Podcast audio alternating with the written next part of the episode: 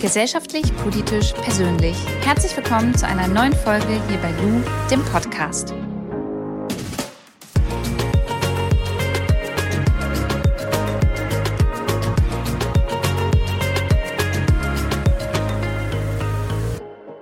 Ich war letztens im Park und musste ganz dringend auf Toilette. Und dann war da eine öffentliche Toilette und die hatte halt nicht offen, die ähm, war defekt. Und jetzt gerade in Corona-Zeiten kann man ja auch nirgendwo anders großartig auf Toilette gehen. Also musste ich wieder bis nach Hause laufen, ähm, ja, um Pipi zu machen. Und auf diesem Nachhauseweg habe ich mich dann gefragt, okay, wie muss das für Obdachlose denn gerade sein? Wie können die denn quasi auf Toilette gehen, sich waschen, sich frisch machen? Wo schlafen die überhaupt? Ähm, wer hilft denen? Und da bin ich auf die äh, Berliner Stadt Mission aufmerksam geworden und habe einfach mal nachgefragt, ob mir nicht mal jemand etwas zu dem Thema erklären kann und mal so ein bisschen darüber berichten kann. Jetzt habe ich bei mir die Barbara. Barbara, stell dich doch mal bitte meinen Followern vor. Genau, also Barbara Breuer ist mein Name. Ich bin 46 Jahre alt, lebe in Berlin und bin die Sprecherin der Berliner Stadtmission. Das ist ein evangelischer Verein mit 1500 Mitarbeitenden, der in ganz diversen sozialen Projekten engagiert ist, sich um Obdachlose kümmert, aber auch für Jugendliche ähm, Angebote hat, Ferienangebote, Hausaufgabenunterstützung für geflüchtete Menschen, Wohnheime und Unterbringungsmöglichkeiten für geflüchtete Menschen. Ähm, Wohnheime für Menschen, die aus der Obdachlosigkeit raus wollen, Notübernachtungen, Seniorenheime, Behindertenheime. Einfach nur mal, dass du die Palette so ein bisschen äh, mitkriegst, genau. Also ihr deckt da ja wirklich ganz, ganz viel ab. Generell kann man ja schon sagen, ihr helft Menschen ähm, in Not, also die, die in einer Notsituation sind oder einfach Hilfe benötigen und nicht wissen, wo sie hingehen sollen. Die können dann ähm, in Berlin zu euch kommen. Ganz genau. Die Berliner Stadtmission, die gibt es auch seit 130 Jahren schon und die hat es sich zum Ziel gemacht, Menschen in Not zu helfen. Und das können Menschen von jung bis alt sein, jeglicher Hautfarbe und jeglicher psychischer und physischer Konstitution. Wie ist das denn jetzt gerade in der Corona-Zeit? Denn das hat mich ganz besonders interessiert. Ich war nämlich den einen Tag im Park und musste da mal ganz dringend auf Toilette. Und dann war ähm, die öffentliche Toilette ähm, zu. Und man darf ja auch gerade nicht in irgendeinem Restaurant auf Toilette gehen, also musste ich bis nach Hause gehen. Und dann habe ich mir so überlegt, was machen dann denn jetzt gerade obdachlose Menschen, ähm, die einfach fast nirgendwo die Möglichkeit haben, unterzukommen. Kannst du da mal so ein bisschen äh, was dazu erzählen? Wie geht es diesen Menschen gerade im Moment und ähm, was machen die und wie helft ihr da? Also den obdachlosen Menschen geht es zurzeit ziemlich schlecht. Die Lage ist wirklich dramatisch. Wir hatten jetzt schon über mehrere Wochen den Lockdown. Und ähm, wenn die Parole heißt, wie du gerade gesagt hast, Menschen bleibt zu Hause, dann ist es natürlich schwierig, dort zu bleiben, wenn man gar kein Zuhause hat. Wir von der Berliner Stadtmission haben deshalb versucht, und es ist uns zum Glück auch gelungen, fast alle unsere Einrichtungen aufzuhalten und nicht zu schließen, damit obdachlose Menschen auch in dieser schwierigen Zeit eine Anlaufstelle haben. Aber wir mussten uns natürlich auch diesen Gegebenheiten, die jetzt gerade ja überall angesagt sind, anpassen. Das heißt, den Hygienevorschriften, den Weisungen der Bezirksämter und Gesundheitsämter. Das heißt zum Beispiel Bahn, an der Bahnhofsmission am Berliner Zoo. Da kommen die Menschen normalerweise zwischen 14 und 18 Uhr in den Gastraum. Das sind dann immer so 50 bis 60 Leute und die können da eine Stunde lang bleiben, sich aufwärmen und was Warmes zu essen bekommen, eine Zeitung lesen und einfach auch plaudern. Und das durften wir jetzt natürlich nicht mehr machen. Und dann haben wir die Essensausgabe auf die Fensterausgabe umgestellt. Und äh, die Menschen kommen da und stehen dann eben täglich Schlange und holen sich Nothilfepäckchen ab, die wir mit dieser Aktion Nothilfe Berlin jetzt täglich packen. Über 1000 Essenspäckchen und die werden verteilt in ganz Berlin. Wenn wir jetzt aber von den Obdachlosen ähm, sprechen, du hast ja auch schon gesagt, die haben kein Zuhause. Wo schlafen denn diese Menschen im Moment? Also habt ihr da dann auch Angebote und dürft die haben, dass die irgendwo übernachten können und auch mal duschen können oder auf Toilette gehen können? Ja, also da haben wir äh, die Notübernachtungen, die von der Berliner Stadtmission waren bis vor kurzem noch alle geöffnet. Es gibt ja immer die Kältehilfeperiode, die endet Ende März oder Ende April. Und da haben wir schon eine Notübernachtung länger geöffnet gehalten. Und ähm, auch jetzt gibt es noch eine Notübernachtung von uns am Containerbahnhof in Berlin-Friedrichshain-Kreuzberg mit 120 Betten und die ist weiterhin geöffnet. Also wir haben versucht, wie gesagt, auch diese Angebote äh, geöffnet zu halten und den Menschen da eine Perspektive zu bieten. Es gibt aber auch Einrichtungen in Berlin, die jetzt vom Senat äh, geöffnet oder eröffnet wurden, wo die Menschen 24 Stunden am Tag und die ganze Woche auch bleiben können. Das sind allerdings bisher nur 300 Plätze und gezählt wurden im Februar 1600 Obdachlose. Also das reicht noch nicht aus und äh, wir sind dabei, zusammen mit dem Senat das auch noch aufzustocken und zu vergrößern.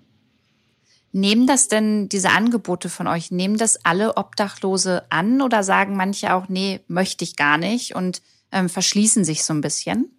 Also wir haben gemerkt, dass gerade jetzt in dieser Zeit die Bereitschaft groß ist, solche Angebote anzunehmen. Es gibt natürlich welche, die ähm, sowieso zu unseren Gästen, zu unseren Dauergästen und Stammkunden gehören. Die kommen jede Nacht in die Notübernachtung. Die kennen dort alle Angebote, die wir haben. Die kennen die Mitarbeitenden. Also es gibt wirklich Leute, die verabschieden sich morgens mit einem Tschüss, ihr Lieben, bis heute Abend. Und dann gibt es Leute, die wir noch nie vorher gesehen haben, die jetzt in dieser Krise zu uns kommen, weil sie merken, es geht ihnen wirklich schlecht und es gibt kaum noch Pfandflaschen, die sie sammeln können. Beim Schnorren geht kaum noch jemand vorbei und wirft was in den Becher. Und auch die Restaurants, wo sie sich vielleicht abends noch was zu essen abgeholt haben oder mal ihr Handy aufladen durften oder die Toilette benutzen durften, die sind jetzt alle geschlossen. Und darum merken wir einen regeren Zulauf in unseren Notübernachtungen. Und ähm, Vielleicht kann ich noch mal so eine kleine Anekdote erzählen. Wir haben eine City-Station, heißt das, das ist eine Tagesstätte für Obdachlose und ein Restaurant. Und das mussten wir schließen vor einigen Wochen auf Weisung des Bezirksamtes. Und ähm, dort hatten 18 Leute übernachtet in einer Nacht. Und als sie geschlossen haben, haben die, hat das Bezirksamt gesagt, wir werden jeden, der das möchte, unterbringen. Und von diesen 18 Leuten wollten tatsächlich 17 Leute eine dauerhafte Übernachtung haben. Und die hat das Bezirksamt dann gefunden und bereitgestellt. Und somit konnte ein großer Schritt für diese Menschen gemacht werden.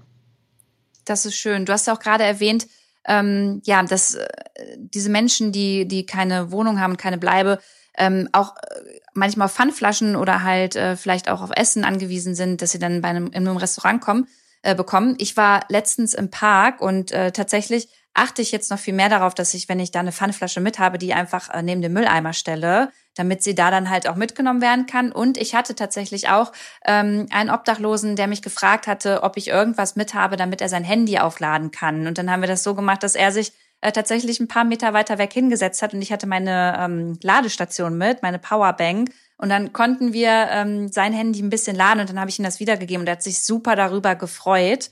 Und ähm, vielleicht für die Hörerinnen und Hörer jetzt gerade so ein, so, ein, so, ein, ja. so ein kleiner Anreiz, da so ein bisschen drauf zu achten und vielleicht damit auch dann helfen zu können, oder? Ja, das ist schön, dass du das erwähnst. Also die Leute sind wirklich auch sehr, sehr auf die Hilfsbereitschaft ihres Umfelds angewiesen. Also wenn es sonst schon ähm, wichtig war, dass man die Leute, die neben sich äh, oder vor einem stehen, wahrnimmt, dann ist es in dieser Zeit, in dieser schwierigen Zeit nochmal viel, viel wichtiger. Und das können auch ganz kleine Gesten sein. Ne? Wenn man zum Supermarkt geht und man sieht, dass da jemand, der obdachlos ist, davor sitzt und äh, einen Becher hat, vielleicht statt 50 Cent mal einen 5-Euro-Schein reinwerfen oder einfach mal fragen, kann ich Ihnen was mitbringen von drin? Mich hat auch neulich jemand angesprochen, da muss ich sagen, da war ich im Nachhinein auch sehr beschämt. Der hat mich gefragt, ob ich zwei Euro für den Einkaufswagen hätte. Und ich habe gedacht, na ja, ob die für den Einkaufswagen sind. Und dann habe ich aber gemerkt, dass da an diesem Tag äh, die neue Regelung galt, man darf nur noch mit dem Einkaufswagen rein. Und ich habe den Menschen dann tatsächlich nachher im Laden gesehen mit diesem Einkaufswagen. Und der hatte sich einfach nur eine Tüte Chips und ein Getränk holen wollen. Und da wurde mir erstmal bewusst, wie privilegiert wir sind. Ne? Wir haben immer einen Euro oder zwei für den Einkaufswagen dabei. Aber dieser Mann hatte vielleicht nur zwei Euro für die Chips und für die Cola und nicht noch für den Einkaufswagen. Das heißt, wenn ihm dann nicht jemand was gibt, wenn er darum bittet, dann kann der sich nicht mal die Chips und die Cola holen. Und das fand ich schon sehr beschämend und dachte, wir wissen gar nicht, wie gut es uns geht. Und ja, in dieser schwierigen Zeit zu teilen, ist, glaube ich, das Beste, was man machen kann.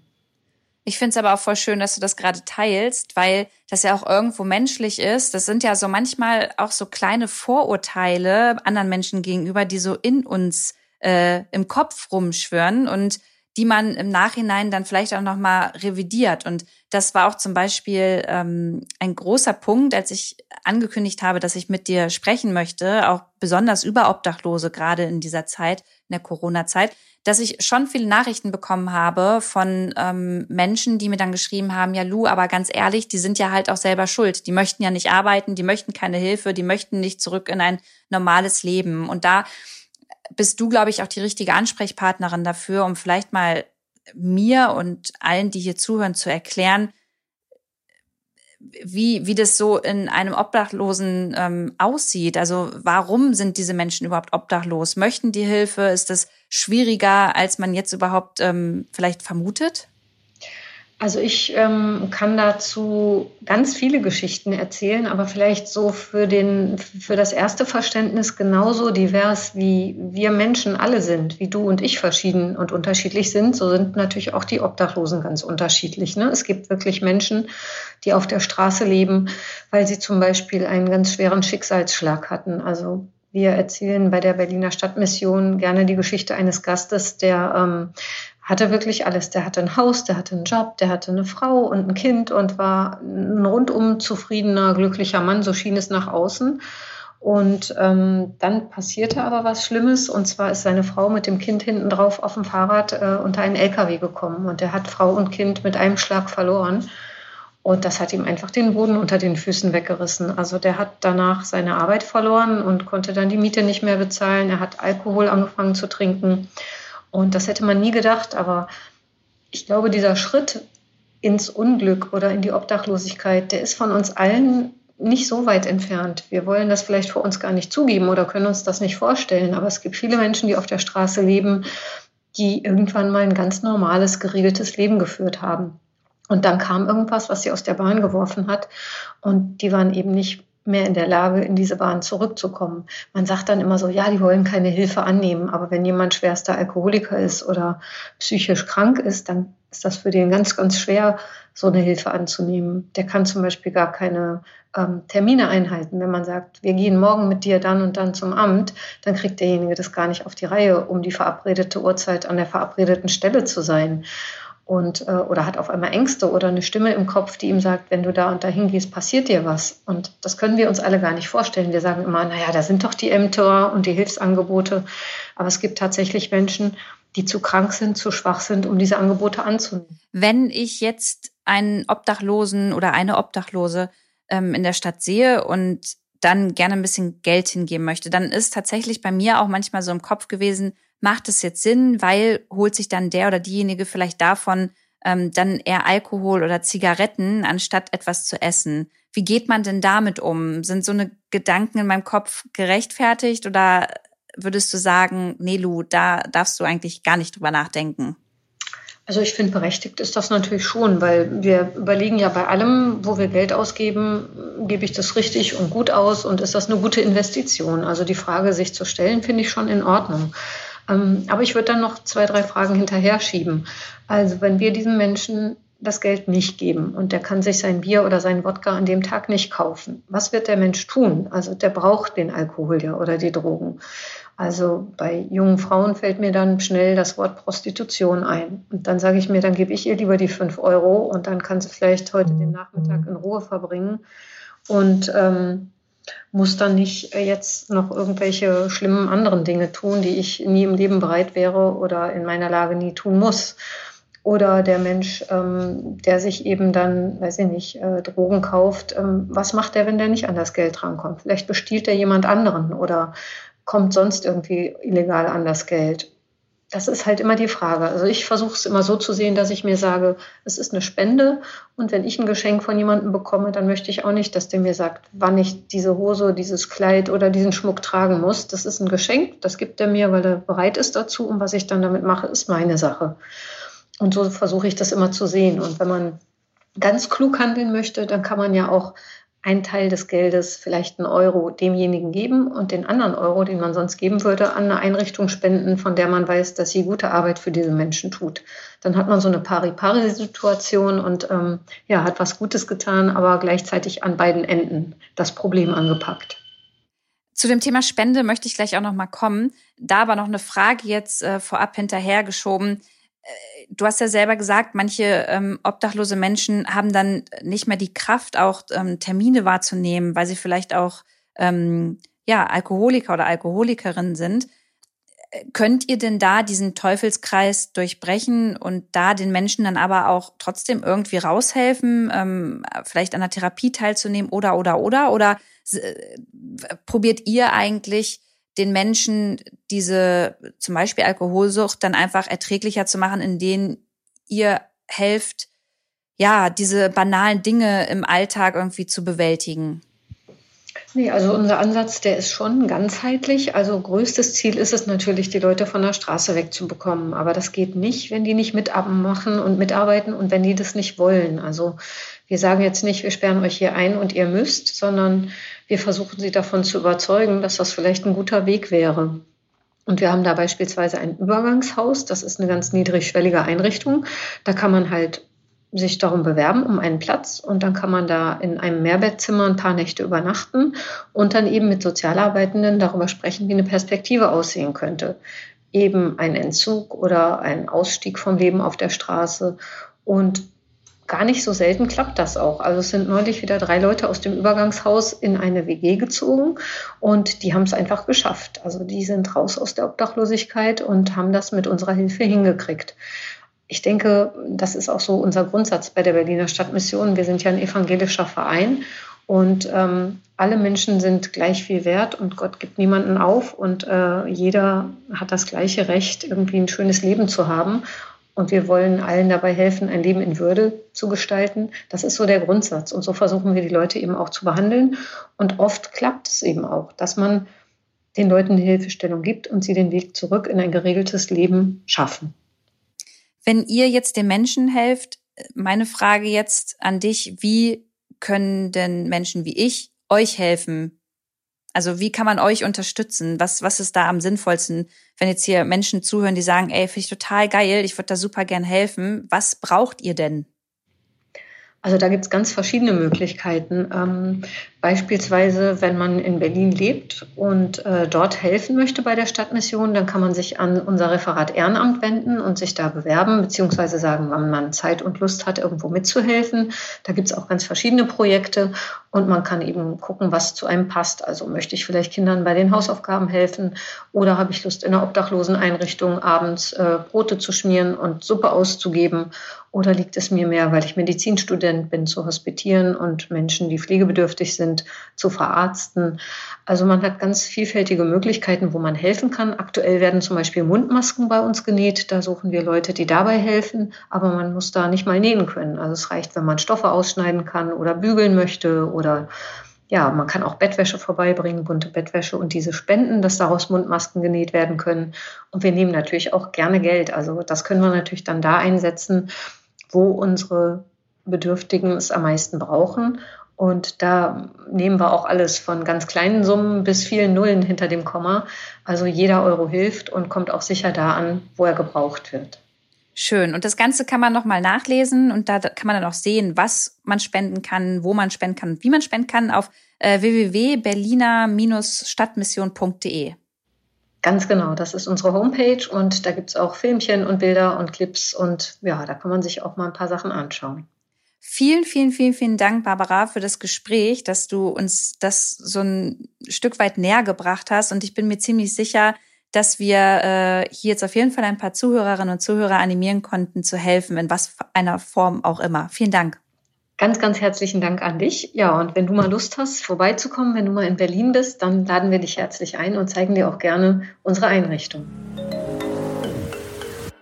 Ich fand die Folge mega spannend und sehr aufschlussreich und finde, wir sollten alle noch mal so ein bisschen im Hinterkopf behalten, dass jeder von uns irgendwie, irgendwo, irgendwann ein bisschen helfen kann. Und ich freue mich, wenn ich euch jetzt vielleicht so einen Impuls mitgeben konnte. Vielen Dank auch an Flo und Schöner Media, dass ihr diesen Podcast hier unterstützt, indem ihr den schneidet, denn ohne euch würde es das gar nicht geben. Und wir alle hören uns dann zur nächsten Folge wieder. Macht's gut, eure Lu.